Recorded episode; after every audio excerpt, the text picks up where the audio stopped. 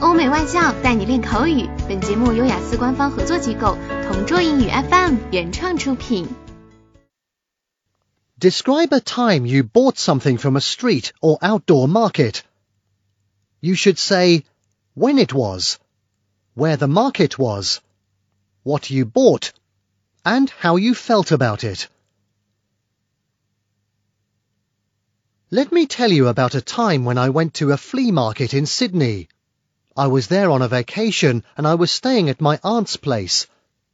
One day she invited me and my cousins to check out this place since she told me that I could feast my eyes and I must say she wasn't exaggerating. When we got there, there were lots of products here, there and everywhere, such as trinkets, antiques, clothes, furniture and many more. Also, there were some used and unused products that you could explore.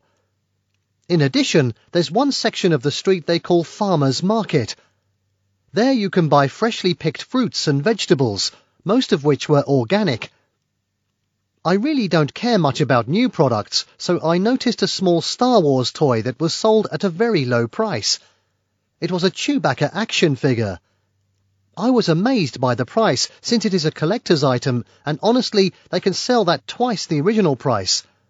So I asked why they were selling it, the old lady, the vendor, said that she had no use for it. Her son is now in college and it is becoming a pile of junk. I offered to pay her more than she sold it to me, but she refused. She mentioned that, thanks to me, she knew the real value of the toys. Then she jacked up the prices of her products when I left. I felt over the moon and shocked by how simple the trade is in that area. OK，以上就是今天口语话题的全部内容。想要免费获得雅思口语完整题库的小伙伴，快来关注微信公众号“同桌雅思英语”，回复关键词“口语题库”就可以啦。同桌祝你早日涂鸦成功！